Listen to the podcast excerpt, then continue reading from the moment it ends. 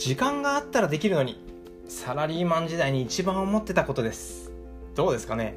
皆さんも一度は思ったことあるやつじゃないですか？こんにちはまさやです。今日のテーマは少ない時間で効率を上げるテクニック。実践編っていうことね。こんなテーマでお話したいと思います。でこのラジオを聴いてくれてる人はですね大半の人が時間に追われて生活していると思ってます。もちろんですね余裕ある人もいれば余裕ない人もいるんですけどね。ただ時間があったらできるのにね。思いますよね。時間は有限だ。いや知ってるよそんなのってね。こんなこと考えちゃいますよね。考えちゃいますよね。はい。っていうことでまあ分かりますよ。僕もですよっていうところなんですけども。さてさて本題ですよ。少ない時間で効率を上げる。これができれば一応形上はクリアなわけですよね。じゃあどうやったら少ない時間で効率を上げられるのか。ま逆に考えると時間がかかる方法の逆をいけばいいわけですよね。つまり無駄な時間を切り捨てる。うん。まあ、少しずつね深掘りしていきたいですね。っていうことで例えば、まあ、無駄な時間とは何なのかっていうところですよね。これは目標のない行動。これだと思います。はい。そう考えてます僕は。で、まあ、ふわっとした目標ぐらいだったら立てられるけど結局もうそこをタブーにしてあげなきゃいけない部分ですよね。ふわっとしてるだけじゃ意味ないよっていうところ。もうね僕も自分に言い聞かせてますよ今。はい。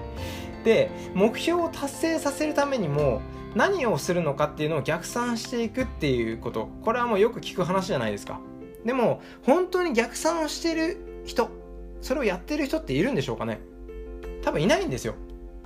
僕も頭では分かってるんですよ。でも結局逆算まではしてなかったんですよね。で世の中の成功者って呼ばれる人って多分ここを明確にやってきた人なんだなって思ったわけですよ。なので、まあ、一度試してみる価値はあるのかなって思いません？はい。思うってね。思うってなりました？で、まあ、さらにね効率を上げたいそこでねさらに深掘りをしていくこのマサヤなんですけどももうね水が噴き出るんじゃないかっていうぐらいね掘り下げたいんですよね。はい。まあ滑ったみたいなんでそのまま続けていきますね。メンタル強めなんで。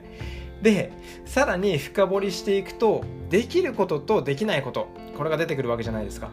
じゃあベストって何なのっていうとできることを確認しすぎないこと。これが効率を上げるなって考えてるんですよね。そう思いませんか？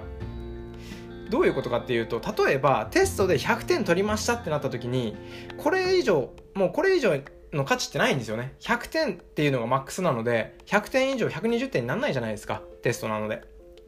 でここにコミットを知っても仕方ないんですけど確認し続ける人って絶対いるんですよね。この100点取ってるのに。もうこれ研究者とかに任せましょうって話なんですよ。むしろ大事なのは0点のテストなんですよね。なぜならもう伸びしろしかないんで。ここですよ。もうここにコミットした方がよっぽどね時間を有効に使えるってことなんですよ。もう分かることってね楽しいからどうしてもそこに居続けてしまうって傾向ってみんなあると思うし僕もあるんですけどもここが一番切り捨てなきゃいけない部分なのかなって思いましたっていうことなんですよ。なので、まあ、まとめるとですよ自分がこれから費やしていく時間とか労力っていうのは本当に限られてるじゃないですか。これはもうみんなも限られてるし僕も限られてるしってなってますよね。その中でどれだけのリターンが得られるか。ここにもう最大限のねアンテナを立ててコミットしていきましょうっていうこと。これがねもうねみんなに伝えたいし僕もねひたすら自分にインプット聞かせているわけですよ今。喋りながらもう僕の頭の中にどんどんインプットさせてますから。はい。っていうことで、ちょっとね、今日もね、真面目な話させてもらって、まあ、あんまりね、真面目な話ばっかりだとね、飽きちゃうのかななんて思ったりもするんですけど、よかったらね、そういうところの意見とかもコメントしてくれると嬉しいです。